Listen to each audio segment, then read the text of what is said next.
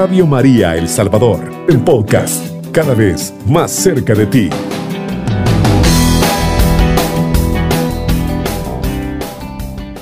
Esperando que todos nuestros hermanos se encuentren bien, pues que no hayan pasado mayores desastres y siempre pidiéndole a nuestro Creador que nos acompañe para que nos guarde de todos esos males. Muy buenos días, hermana Claudia Buenos días. y personas que nos escuchan desde su casita. Aquí estamos nuevamente haciendo la voluntad del Señor, esperando que siempre sea el Espíritu Santo quien nos ilumine para poder llevar este momento de reflexión de su palabra. Sí, muchas gracias, hermana. Y si gustan, pues damos paso ya a la oración, ¿verdad? Para ponernos en las manos del Espíritu y que sea Él quien nos guíe durante la reflexión. En, el nombre del Padre, del Hijo y del Espíritu Santo. Amén. Dios Padre y Pastor de todos los hombres, tú quieres que no falten hoy en día hombres y mujeres de fe que consagren sus vidas al servicio del Evangelio, al cuidado de los pobres y la iglesia. Haz que el Espíritu Santo ilumine los corazones y fortalezca las voluntades de tus fieles, para que, escuchando tu llamada, lleguen a ser sacerdotes, religiosas, laicos y laicas consagradas que el pueblo necesita. La cosecha es abundante y los obreros pocos.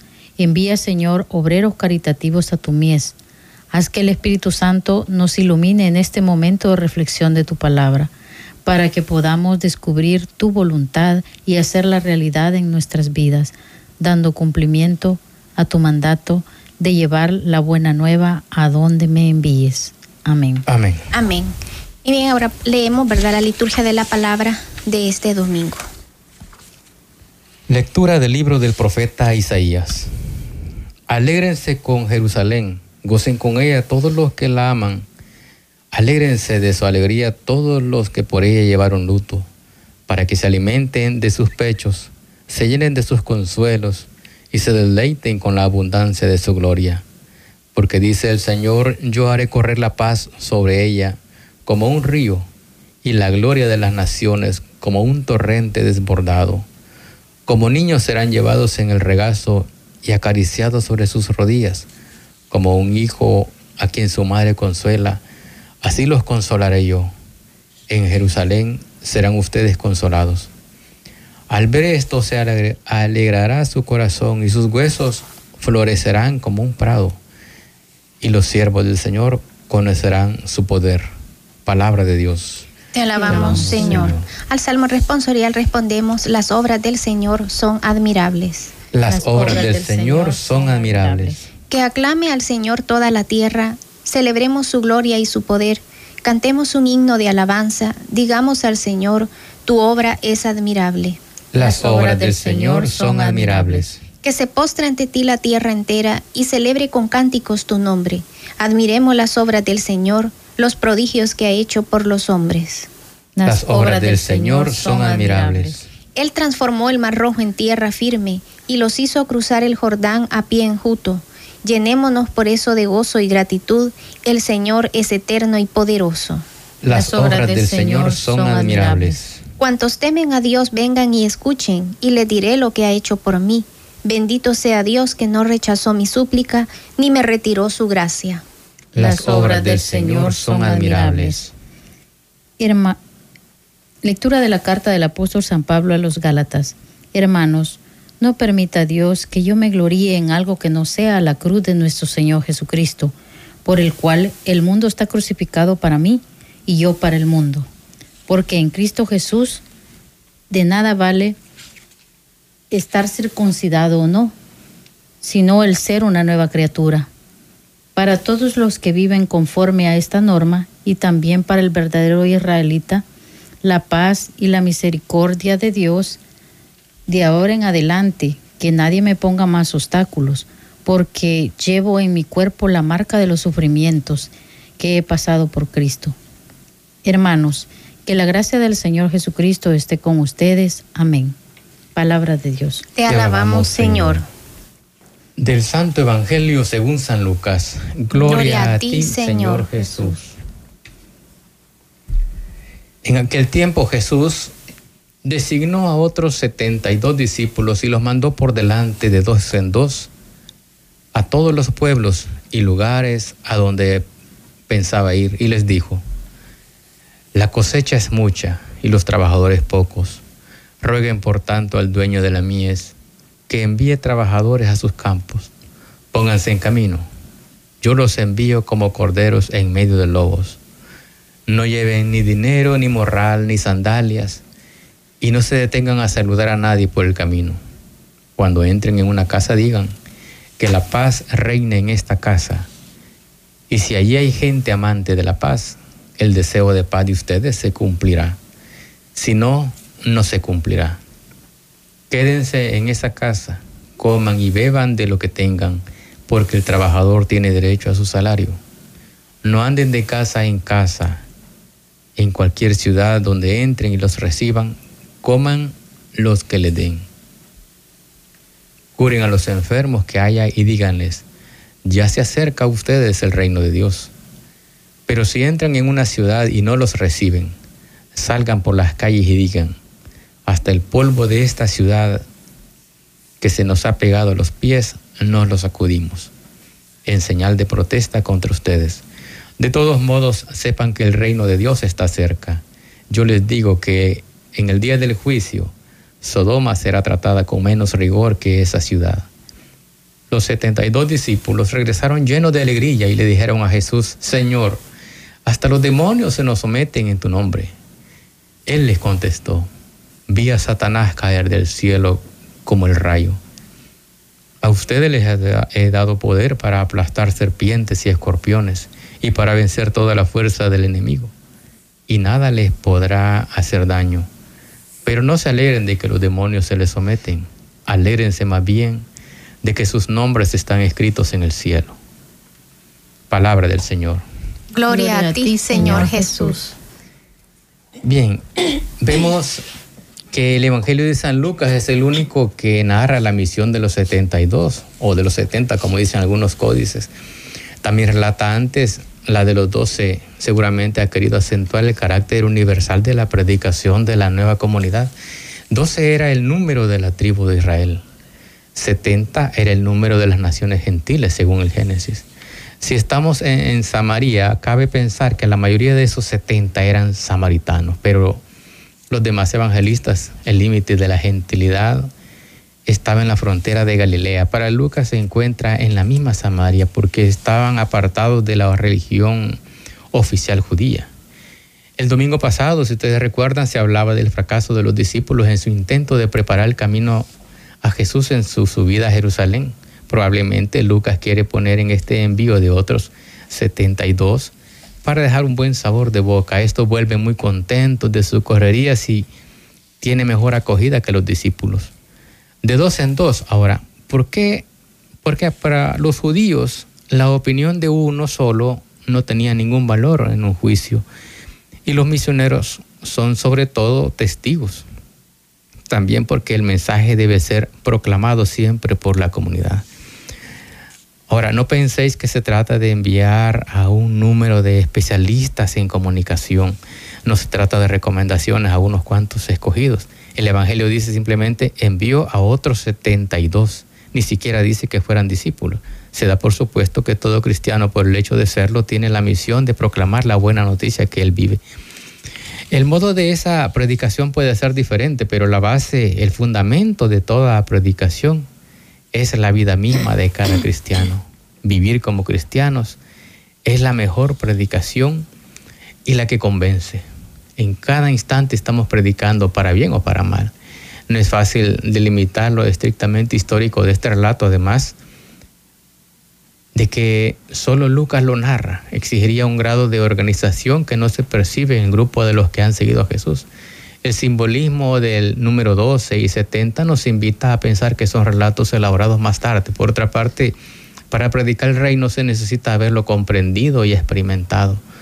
Los evangelios se encargan de manifestar que antes de la experiencia pascual ni los doce se habían enterado de nada.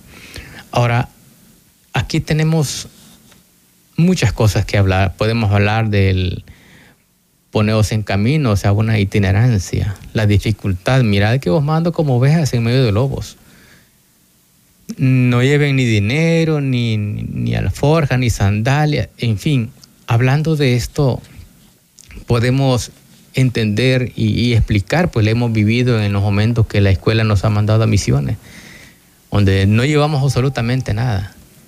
Y prácticamente nos dicen, cuando el Señor dice, coman de los que les den. O sea, un misionero no puede decir no. Y esta es una experiencia grande y bonita cuando uno llega a las comunidades y le sirven comida, le sirven ayotes en leche y uno dice, ¿y esto qué es? Pero al comerlo son ricos. Otras veces le dicen, mire, ¿y usted puede comer tal cosa? Sí, claro, déme hermana que yo como. Y quizás nunca le hemos comido, pero el misionero tiene eso y miren, hay muchas cosas que quizás en nuestra vida diaria nos haría daño, pero ahí en las misiones no nos hace daño. Y ese es algo misterioso, que en las cosas de Dios se dan cosas maravillosas que uno no podía explicarle. Tenemos la otra, dice, no detengáis a saludar a nadie por el camino. Yo decía, ¿cómo es posible que yo voy a la misión y no voy a saludar a nadie? Pero no se trata de negar el saludo a los que se encuentran en el camino. Saludar en ese tiempo tenía para ellos un significado muy distinto al que al que se tiene para nosotros. El saludo llevaba consigo un largo ceremonial que podía durar horas o días. Esta recomendación quiere destacar la urgencia de la tarea a realizar. Seguramente está haciendo referencia a la inmediata llegada del fin de los tiempos en que las primeras comunidades cristianas creyeron a pies juntillas. Bien, pero si sigo hablando, no vamos a hablar mi esposa, vamos a ver. Yo creo que en la parte del Santo Evangelio, pues eh, hermoso pues, escuchar cómo el Señor envía a sus discípulos y la iniciativa parte del Señor, de hacer este envío, que es el que, valga la redundancia, que Él es el que nos envía y quiere que comuniquemos vida a todos. Es una tarea de toda la comunidad cristiana y no solo de los sacerdotes y misioneros. Ah, por eso nos dice, la mies es abundante y los obreros pocos. Recordemos que en el mundo antiguo, según los rabinos, el polvo de la tierra de los gentiles traía impurezas y los estrictos judíos se sacudían el polvo de sus zapatos al regresar del extranjero a Palestina. El hecho de que los discípulos se sacudan el polvo de sus pies quiere expresar que los israelitas rechazaban la buena nueva de Jesús, no eran mejores que los gentiles, no pertenecían al pueblo de Dios. Todos somos misioneros. La iglesia de los orígenes creció gracias a la, a la acción de los seglares, que al expandirse por los diversos lugares fueron brasas que prendieron nuevas hogueras, nuevas comunidades cristianas. El, el seglar tiene que implicarse, no por falta de vocaciones sacerdotales, sino por la urgencia de su propia vocación de ser cristiano y dar ese testimonio y de llevar la buena nueva, ¿verdad? A, a, toda, a toda la comunidad. El momento pues ya se está terminando, es poco, ¿verdad? Y realmente no nos cambie. Eh, tenemos mucho que decir, pero ya regresamos después de esta pausa. Está escuchando Radio María El Salvador, una voz cristiana en su hogar. reflexionando el Evangelio y las lecturas de este décimo cuarto domingo del tiempo ordinario y se había quedado nuestra hermana explicándonos algunas cosas, ¿verdad? Sí, decíamos que era importante que el seglar o el cristiano debe implicarse este, a las misiones, no dejárselo solo al sacerdote, ¿verdad? Hay muchas veces esta urgencia de, de, vocación del cristiano porque nos decimos llamar cristianos, pero realmente no lo somos, ¿verdad? porque muchas veces solo somos de registro, solo fuimos de, bautizo, y entonces esa parte de allí no es ser cristiano, porque el ser cristiano es aquel que vive la fe, aquel que, aquel que predica con su testimonio, eh, y, si es posible con sus palabras, ¿verdad? Entonces, muchas veces tenemos también que misionar aún dentro de nuestro propio hogar. Eso es lo que estábamos comentando fuera del aire, que es importante que dentro de nuestro hogar algunos quieren jalar para un lado, otros quieren jalar para el otro, o muchas veces no les decimos nada y, se vuelve aquel dicho que dice candil de la calle, oscuridad de la casa, ¿verdad? Entonces dice yo con mis hermanos, con, mi familia no me entiendo y, no se trata tampoco de, decía por ahí un predicador, no se trata de, de acusar a los demás o de decirles el montón de pecados, ¿verdad? Se trata realmente de recordar, ¿verdad? Porque va, o sea, Dios no, como le dijera, no permita, ¿verdad? Que nosotros querramos achacarle los pecados al otro si todos somos pecadores, ¿verdad? Entonces, pero lo importante es o sea, hacer esa, esa conciencia, si, no nos si no nos recordamos, por lo menos si hay una persona que nos esté recordando, ¿verdad? Los mandamientos, nos esté recordando también este, el asistir a misa, lo importante que se trata de, vivir el Evangelio. Asimismo, pues también encontramos en la segunda lectura de los Gálatas, en la parte donde San Pablo termina su carta, me gusta detenerme ahí y decir, eh, implorando a los Gálatas que no se añeran a las, a las reglas judías en un esfuerzo de ganar la justicia de Dios. Dice que aquellos que le urgen circuncidarse solo quieren gloriarse en sí mismo. Eh, hablando sobre la circuncisión, que fue un gran problema que tuvieron, ¿verdad?, los padres de, de nuestra iglesia y que hubo un gran concilio. Pablo dice que es mejor gloriarse en Jesucristo y en su obra en la cruz es que en eso solamente es lo único que podemos gloriar. Dios, Dios nos amó, aun cuando éramos esclavas del pecado, cuando estábamos en la oscuridad, cuando éramos enemigos de Dios.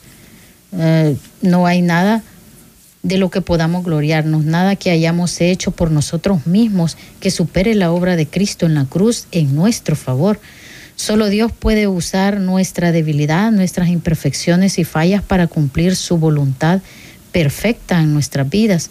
Así que gloriémonos únicamente del hecho de ser bendecidos por Dios con su gracia y de que también de lo único que lo podemos gloriar, ¿verdad? De las, nuestras debilidades, que solo cuando nos sentimos débiles es que muchas veces volvemos hacia Dios y volvemos a la oración y cuando tenemos todas aquellas dificultades, eh, nosotros empezamos a acordarnos de Dios y eso es muy hermoso. Realmente, si no tuviéramos dificultades, quizás no nos acordáramos del Señor, ¿verdad? que todo nos fuera de maravilla, eh, cuando nos sentimos impotentes.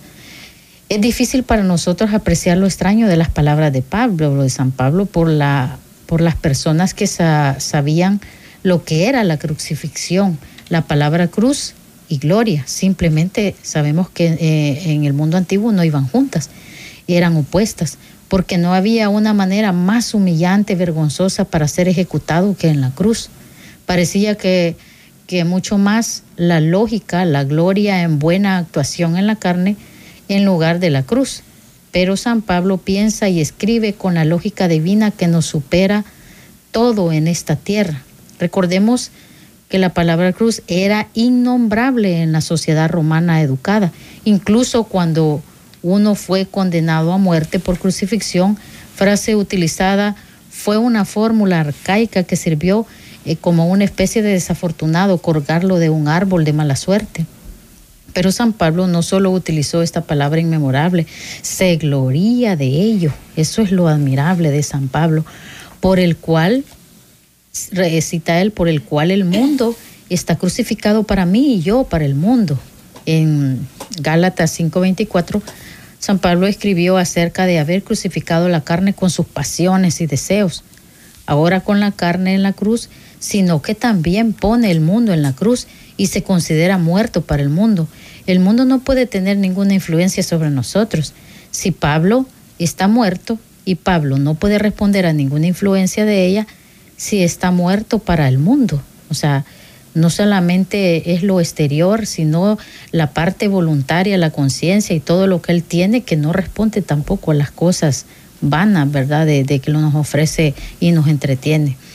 Ahora, para los legalistas entre los cristianos de Galacia, la circuncisión era un gran problema, como les decía al inicio, que era la iniciación de la vida bajo la ley mosaica.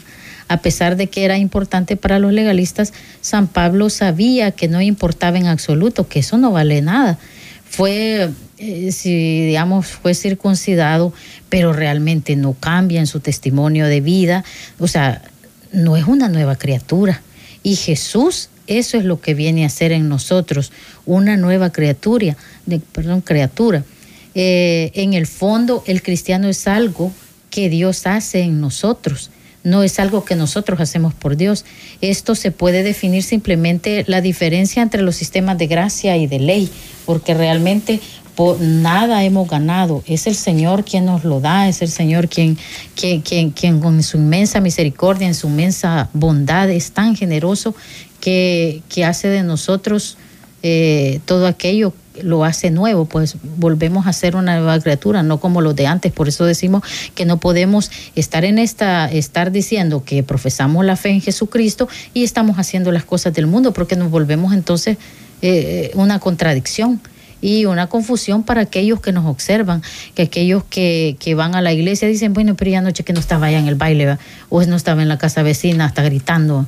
Y entonces, uno es el que estaba reunido diciendo malas palabras, Entonces, o miren, eh, tantas cosas negativas que tenemos, ¿verdad? Y entonces, este, no compaginan las dos cosas.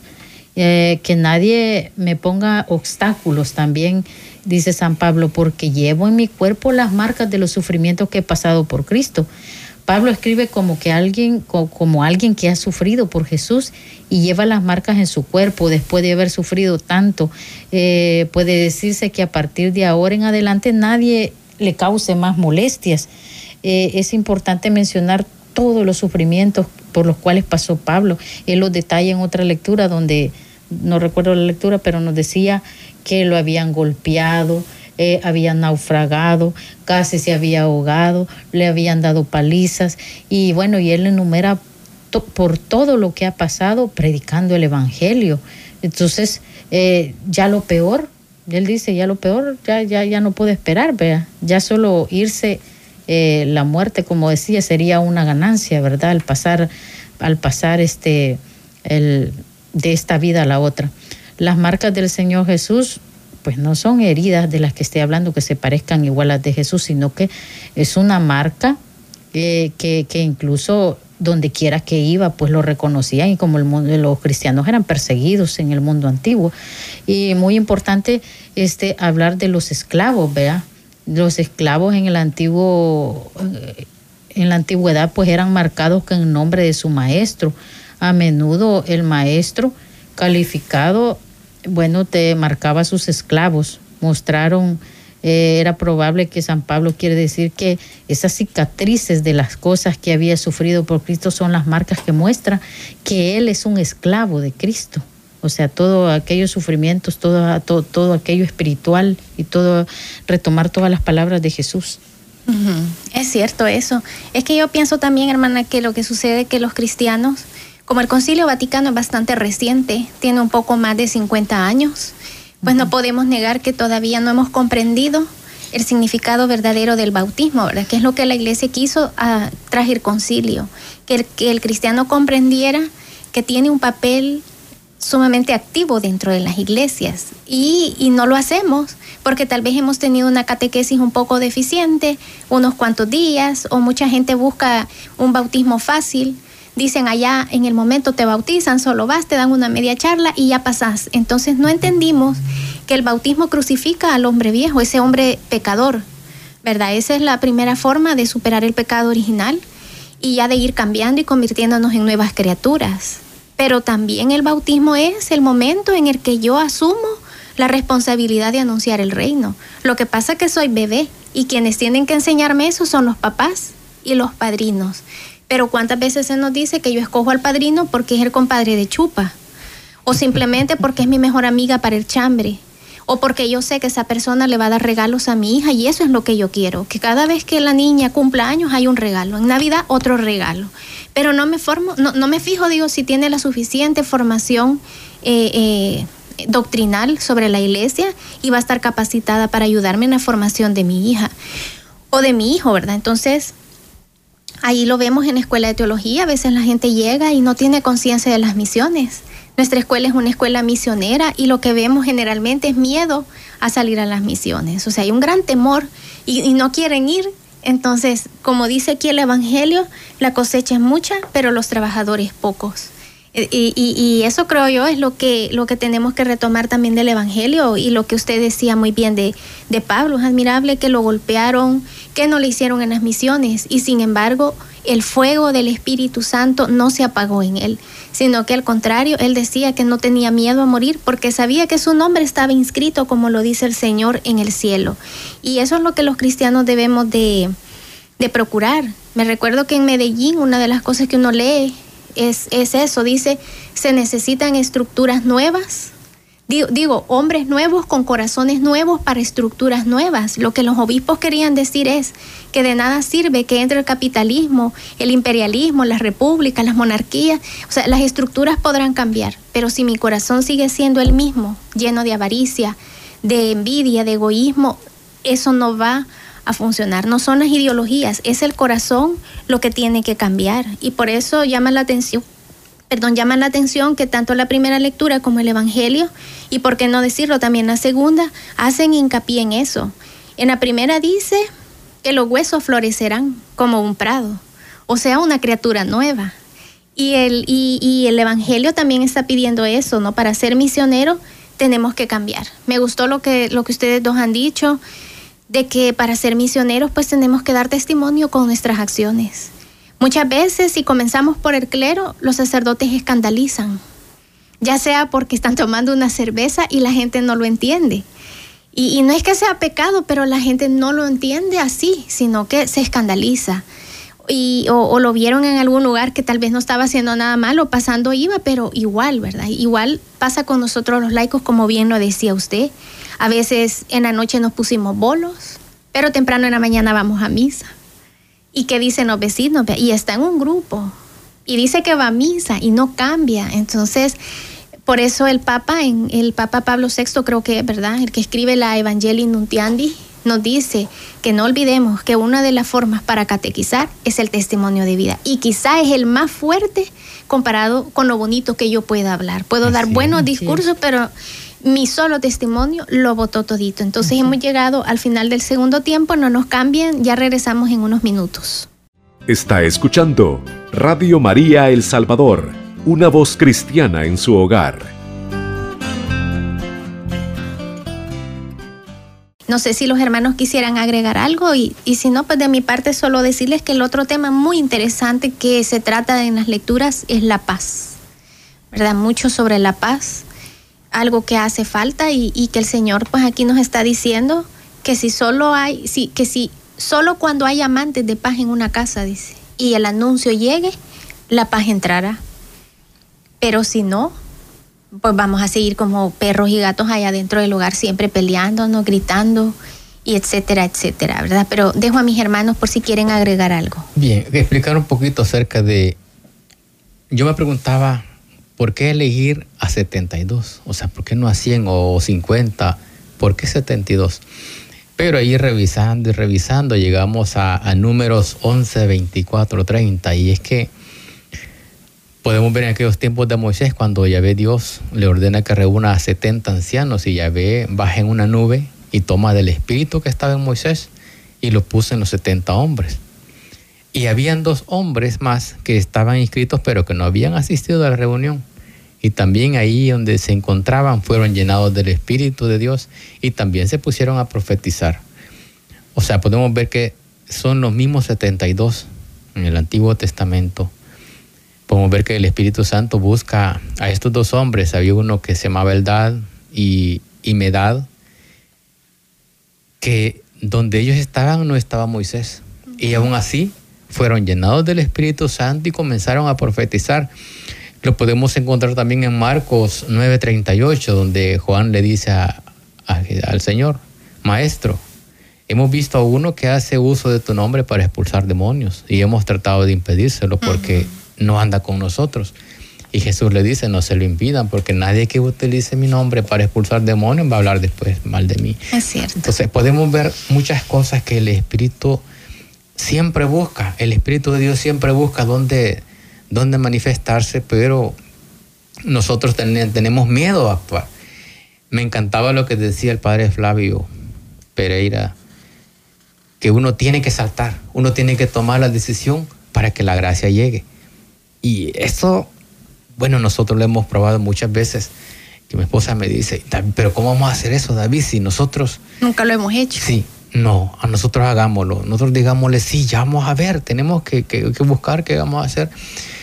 Y Dios hace maravillas. Ajá, cuando le dicen a uno, pase a predicar, y uno siente que ya muere de un infarto porque nunca lo ha hecho, ¿verdad? Entonces es lo que usted dice, hay que saltar, pero también, hermano, hay que buscar dónde formarse, ¿verdad? Excelente. O sea, yo eso digo, hay escuelas de teología, hay a veces cursos, hay prédicas en las parroquias.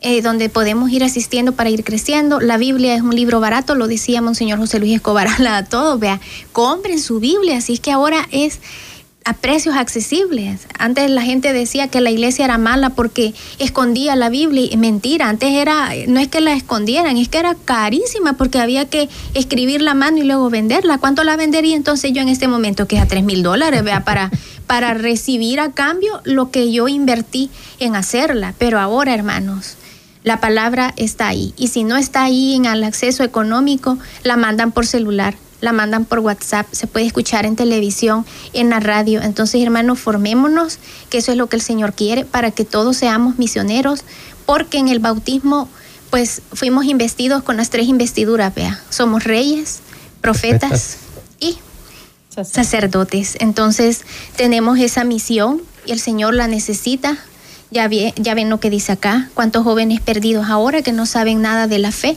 porque simplemente nosotros no anunciamos la palabra, como decía la hermana Daisy, ni siquiera en nuestra propia casa. Es la mamá, es el papá quien tiene que enseñar las primeras oraciones y decirle al hijo que lo más importante a la primera comunión no va a ser los tamales, sino que va a recibir la hostia y así en cada sacramento. Nosotros deberíamos de ser como padres de familia los primeros catequistas de nuestros hijos, pero no lo hacemos. Entonces, hermanos, invitarlos a formarse y a buscar a Dios. Cubriendo todo El Salvador. Radio María, 107.3 FM.